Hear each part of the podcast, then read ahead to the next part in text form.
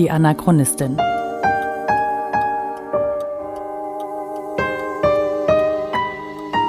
Ein Podcast über die Lebensgeschichte des Widerstandskämpfers Theo Hespers und seiner Nachfahren. Folge 12. Erste Station Melik.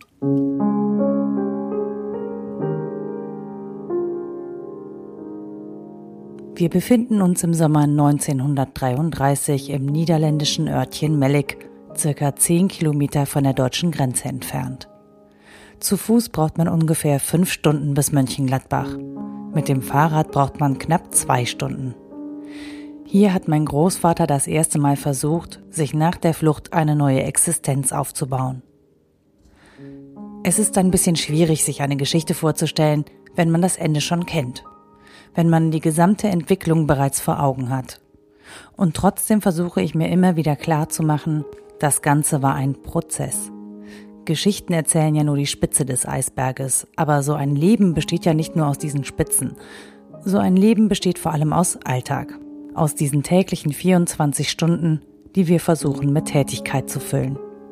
Tag für Tag für Tag, bis eine Woche um ist, ein Monat oder auch ein Jahr. Wie also hat dieser Alltag ausgesehen für meinen Großvater? Was hat er gemacht mit seiner Zeit und wie sahen die Anfänge seiner Widerstandsarbeit aus?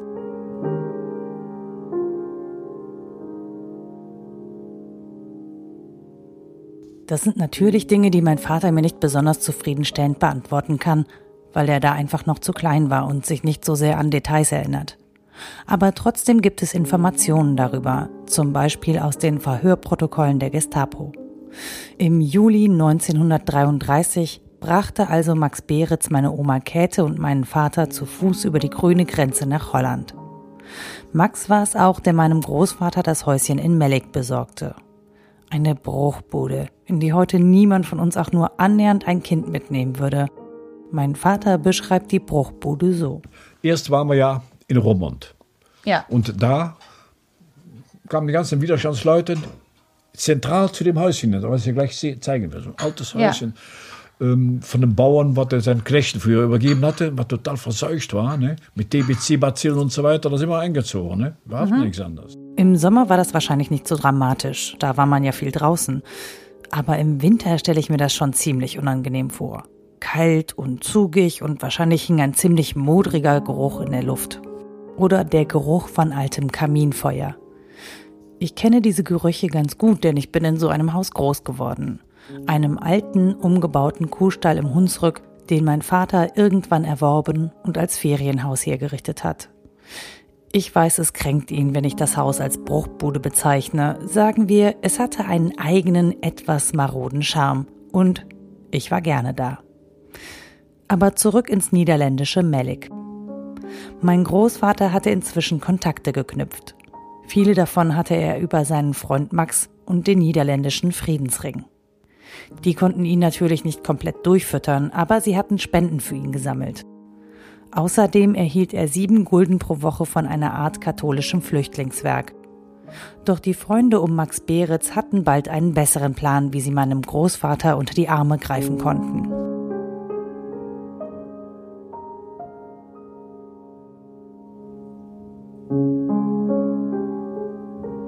Zur damaligen Zeit war die Reformbewegung schwer im Trend. Die Menschen wollten weg von den industriell gefertigten Produkten hin zu ökologischer Landwirtschaft und naturnaher Lebensweise. Auch Vegetarismus war total hip. Überhaupt gab es eine Art Zurück zur Naturbewegung.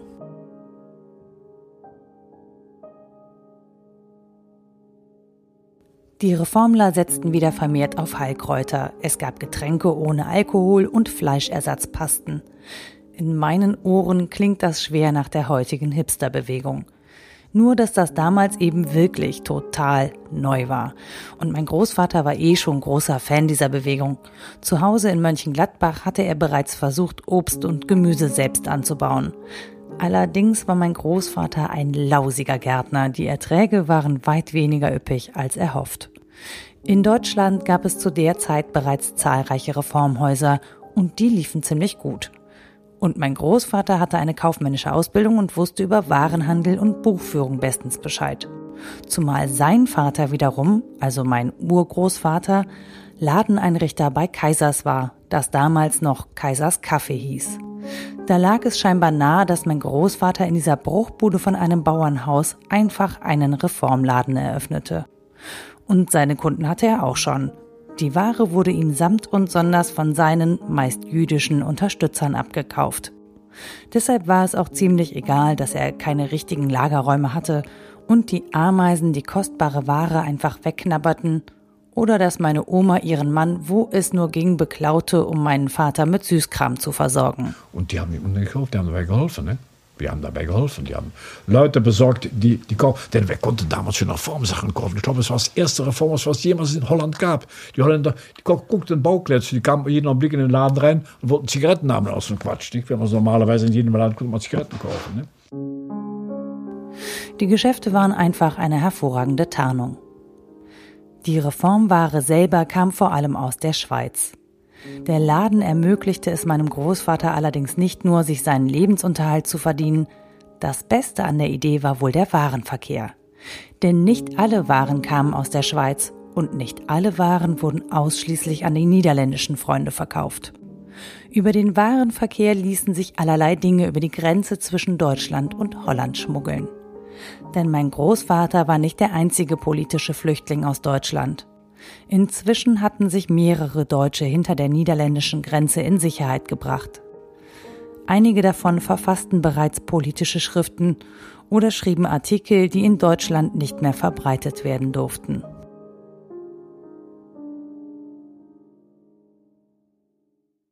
Diese politischen Flüchtlinge versammelten sich im Haus meines Großvaters. Und auch aus Deutschland kam regelmäßig Besuch. Denn damals war es üblich, am Wochenende längere Spaziergänge zu unternehmen oder kleine Fahrten, wie das in der Sprache der Bündischen heißt. Und so bekam mein Großvater regelmäßig Besuch von seinen ehemaligen politischen Mitstreitern aus Mönchengladbach. Die sind wohl vornehmlich zu Fuß nach Melek spaziert. Fünfeinhalb Stunden Fußmarsch sind für jemanden, der regelmäßig wandert, ein Klacks. Und bis heute ist das eine ziemlich schöne, weil sehr grüne Gegend da an der holländischen Grenze. Insgesamt 20 Personen hat die Gestapo ausfindig gemacht, die meinen Großvater regelmäßig besucht haben.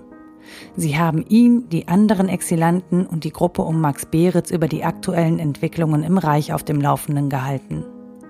Und sie haben auf dem Rückweg kleine Auflagen der politischen Exilschriften in ihre Rucksäcke gepackt, die inzwischen ihren Weg in das Haus meines Großvaters gefunden hatten.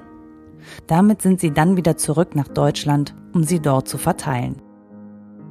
Größere Auflagen wurden zum Beispiel via Gemüseschiff über die Maas geschmuggelt. Und auch meine Oma hat wohl das ein oder andere Mal Reformware ausgeliefert, an eine dieser Fahrten erinnert sich mein Vater noch ziemlich genau.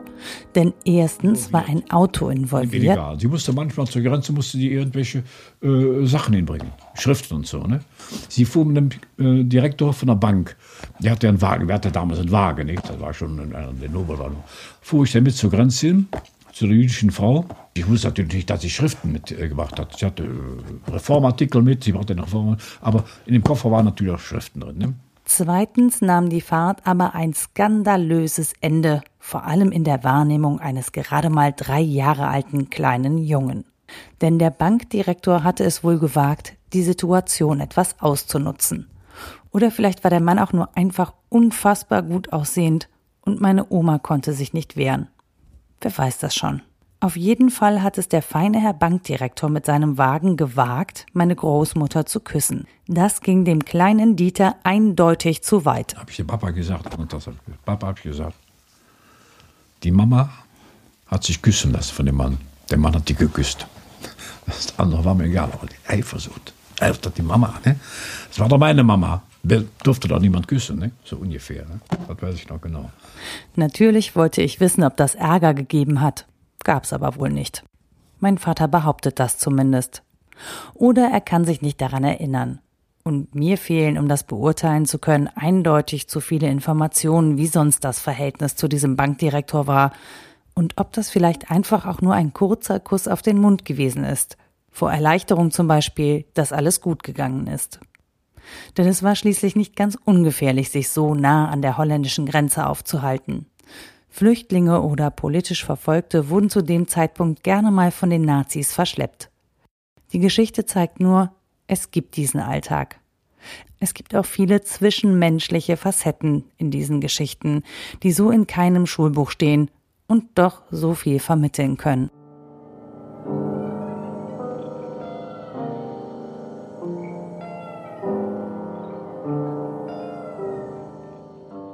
Am Ende waren es Polizisten aus Herlen, die die Gestapo auf die Spur meines Großvaters gebracht haben. Was ich seltsam finde, denn eigentlich waren die Niederlande zu dem Zeitpunkt noch nicht auf der Seite der Nazis, sondern neutral. Aber vielleicht haben die niederländischen Behörden das Spiel zu dem Zeitpunkt auch einfach noch nicht durchschaut. Jedenfalls haben Polizisten aus Heerlen im Oktober 1933 einen Packen kommunistischer Schriften in der Nähe der Grenze gefunden und diese bei der Gestapo in Mönchengladbach abgegeben. Jetzt musste die Gestapo also nur noch die Gruppen im Auge behalten, die an dieser Stelle die Grenze überquerten und den Spuren folgen. So fanden sie schließlich heraus, wo mein Großvater sich aufhielt. Sie setzten einen Spitzel auf die Gruppe in Melek an, einen Mann, den mein Großvater aus Mönchengladbach kannte. Der wurde Prüße Jupp genannt, der Preußen Jupp, und bezog die Wohnung rechts neben meinem Großvater. Regelmäßig hat er meinen Opa nach Flugblättern gefragt und er hat sie ihm gegeben. Warum auch nicht? Woher sollte er auch ahnen, dass der Prüße Jupp ein von der Gestapo bezahlter V-Mann war? Der Gestapo-Spitzel hat nicht nur meinen Großvater verraten. Er hat vor allem die Freunde meines Großvaters an die Gestapo ausgeliefert. Zwischen dem 18. und 23. August 1934 konnte die Gestapo durch die Informationen von Prüse Jupp 20 Menschen verhaften. Auch mein Großvater haben sie versucht in die Finger zu bekommen.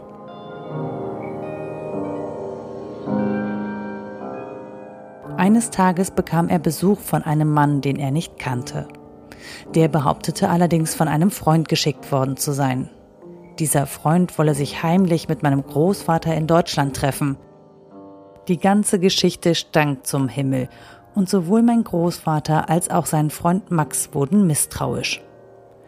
Es hat nicht lange gedauert, da war der Mittelsmann als Spitzel enttarnt.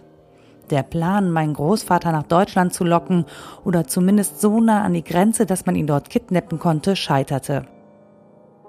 Stattdessen nahm Max Beretz dem Spitzel den Pass ab, damit der sich nicht einfach aus dem Staub machen konnte. Dann hat er ihn bis zur Grenze begleitet und wieder auf die andere Seite geschickt.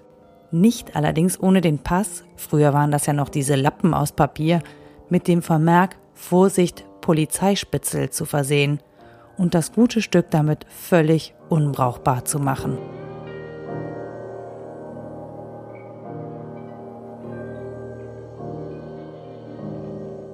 Und wo ist der Alltag?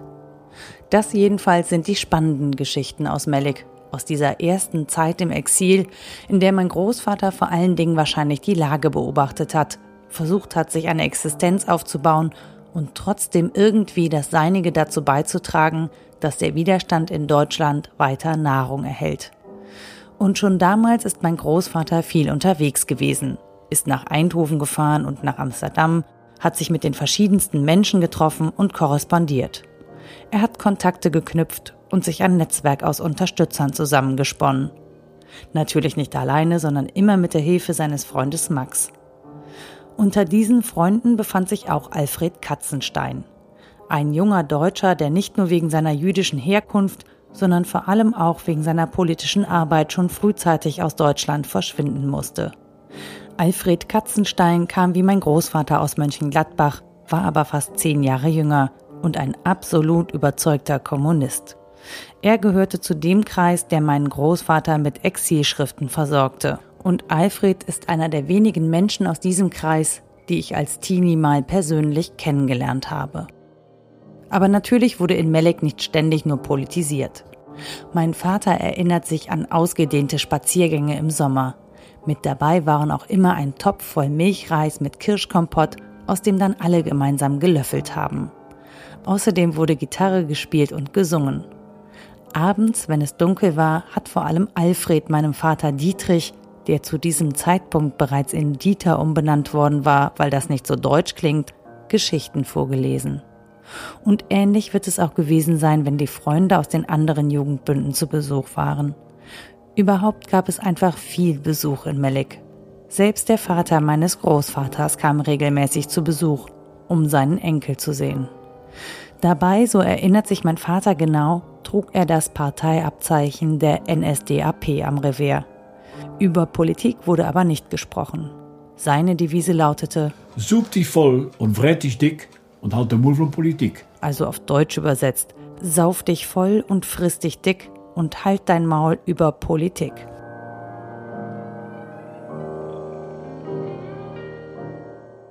Ich will damit nicht sagen, dass die Zeit gar nicht so hart war. Ich will damit nur sagen, dass man sich das trotz aller Tragik und Dramatik nicht nur als düsteren Albtraum vorstellen darf. Natürlich war die Grundstimmung nicht besonders ausgelassen, aber auch das gehört ja irgendwann zum Alltag dazu. Außerdem gab es zu der Zeit kaum Informationen. Tageszeitungen und Informationen aus dem Reich waren oft Tage, wenn nicht Wochen alt, bis sie in Melik eintrafen. Kaum jemand hatte ein Telefon, geschweige denn ein Radio.